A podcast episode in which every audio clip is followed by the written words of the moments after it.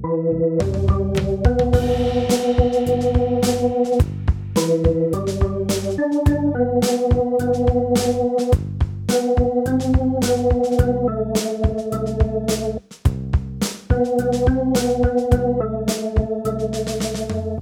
Lieben, willkommen zur neuen Folge, Folge 17 von Unterwegs zu neuem Leben.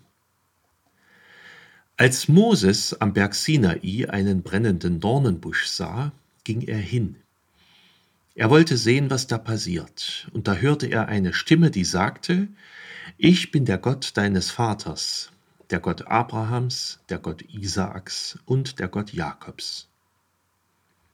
Ihr erinnert euch, das waren die drei Stammväter aus der letzten Folge. Ich habe euch deren Geschichte erzählt.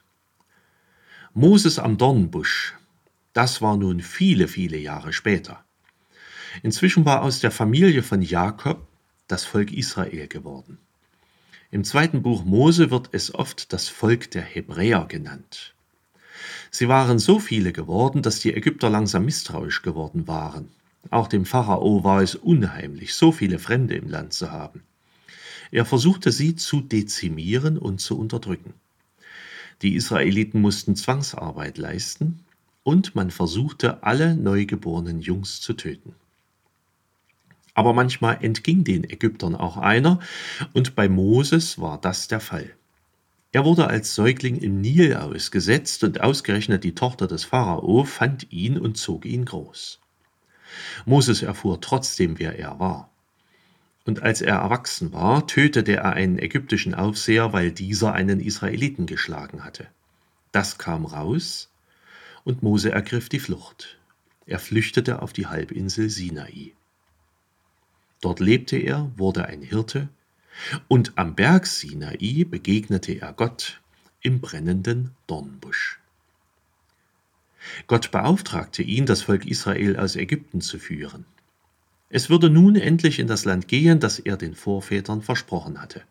Mose fügte sich nach langer Diskussion und ging nach Ägypten zurück. Und nun gab es ein zähes Ringen zwischen dem Pharao und Gott und auch zwischen Mose und dem Volk. Zehn Plagen schickte Gott über Ägypten und Mose diskutierte oft mit dem Volk. Und nach langer Zeit war es schließlich soweit, der Auszug nahte. Die Israeliten packten ihre Sachen. Und in der Nacht, als die zehnte Plage kam, aßen sie abends Lämmer, und das mit gepackten Koffern, und die Ägypter jagten die Israeliten nachts aus dem Land. Zu hart hatte sie die letzte Plage Gottes getroffen, als dass sie noch länger aushielten. So zogen die Israeliten aus der Gefangenschaft Ägyptens hinaus in die Freiheit. Und in Erinnerung an diese Tat Gottes heißt das erste Gebot, ich bin der Herr, dein Gott, der ich dich aus Ägypten, aus der Knechtschaft geführt habe. Du sollst keine anderen Götter neben mir haben. Das war Gottes Tat. Ich bin Gott, der ich dich in die Freiheit geführt habe.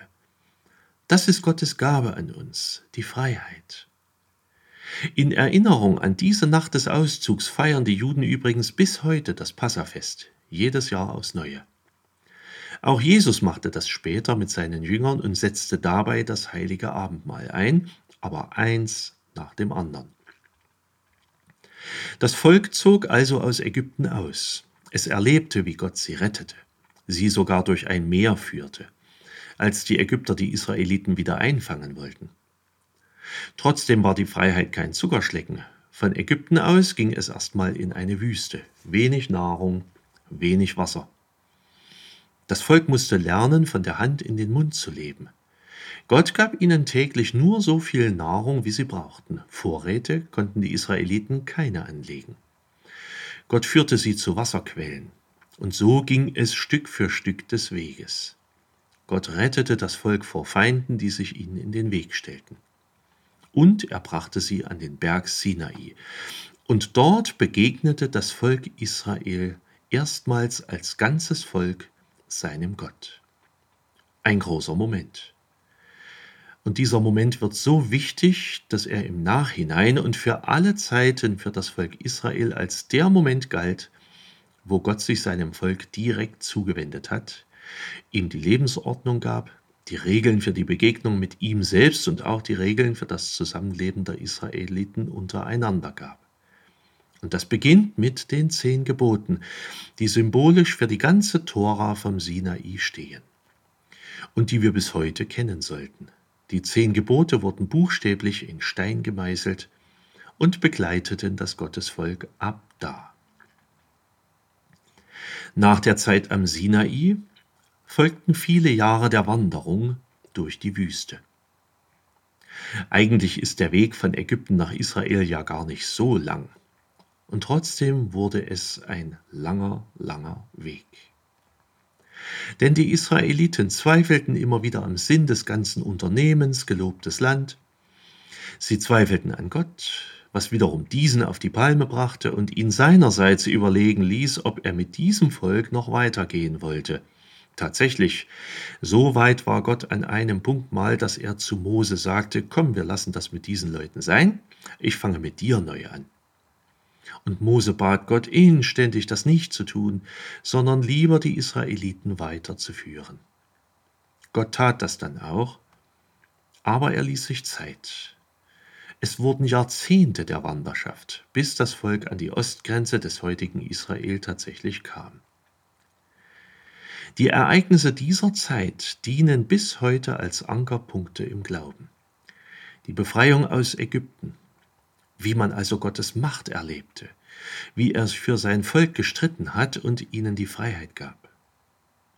Das Leben in der Wüste, aus der Hand Gottes und unter seiner Führung leben, auf seine Hilfe angewiesen sein, die er aber eben auch immer zuverlässig gegeben hat, und das aber wieder auch nur so viel, dass es gerade reichte.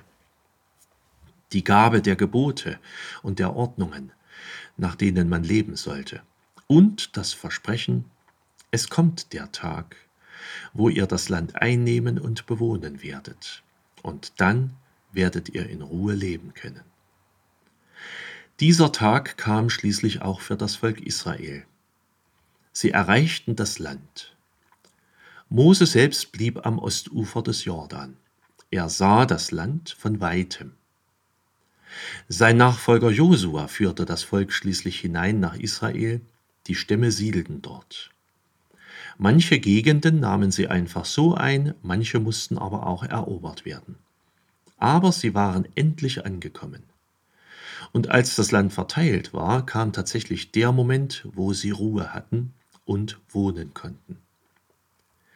Eine jahrhundertelange Geschichte des Werdens von Israel war damit zum Abschluss gekommen, fast jedenfalls. Eins fehlte nun noch, aber dazu komme ich in der nächsten Folge. Bis dahin, seid herzlich gegrüßt, euer Pfarrer Schurig.